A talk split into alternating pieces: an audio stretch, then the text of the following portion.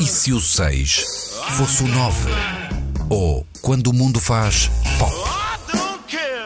O olhar de Álvaro Costa.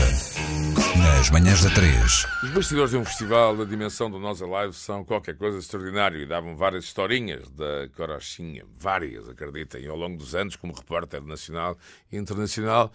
Posso dizer-vos, tenho muito para contar e será contado. Ora, por agora, sem contexto, ouçam uh, RTP unlikely to broadcast the um, Radiohead concert ou the streaming of the Radiohead concert. Isto quer dizer o quê? Aparentemente, não é provável que a RTP transmita o concerto dos Radiohead. Ora, isto surge via Reddit, que é um fórum mundial com participações nacionais e internacionais. Ora, o que é mais interessante é que esta expressão, este post e depois os comentários à volta, eh, estavam a decorrer na altura em que decorriam negociações, ou seja, os comentários, Oniswaki e Malipons, eram absolutamente ao lado. Eh, muitas das pessoas que comentaram não faziam a mínima ideia do que estavam a falar e do processo e do que estava acontecendo no preciso momento. É um pouco essa, essa gênese digital, eh, essa, esse XXXL da comunicação de que tenho referido algumas vezes se o 6 fosse 9. Ora, posso contar-vos que a coisa foi complexa, foi quase uh, uh, Tratado de Versalhes, não é? A linha Sykes-Picot, que dividiu o mundo depois da Primeira Guerra Mundial, ou seja, para lá e para cá, para cá e para lá, também a colaboração evidente da, uh, do management, da agência, do, enfim, do staff dos artistas, incluindo e naturalmente a direção do festival.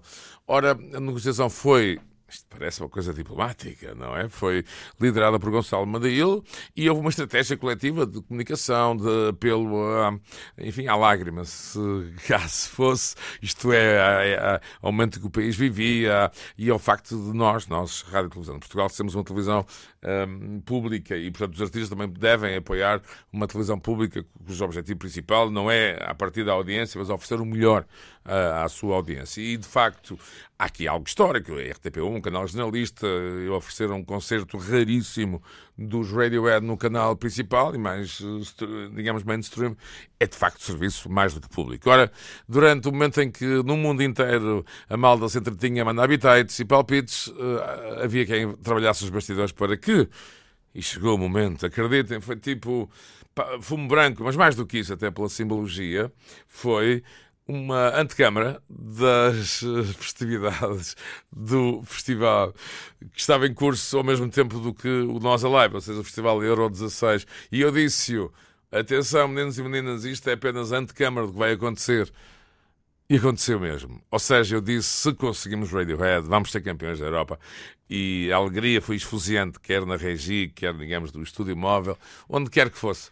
Parabéns a todos. Uh, foi histórico transmitir os Radiohead nas circunstâncias, mas foram negociações muito duras. Quanto aos palpites e aos comentários, temos que ver com eles, não é verdade? Já tenho saudades dos meninos, do casalinho matinal.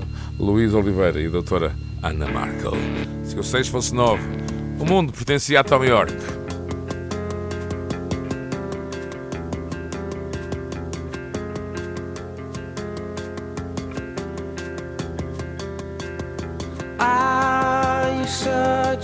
A dreamer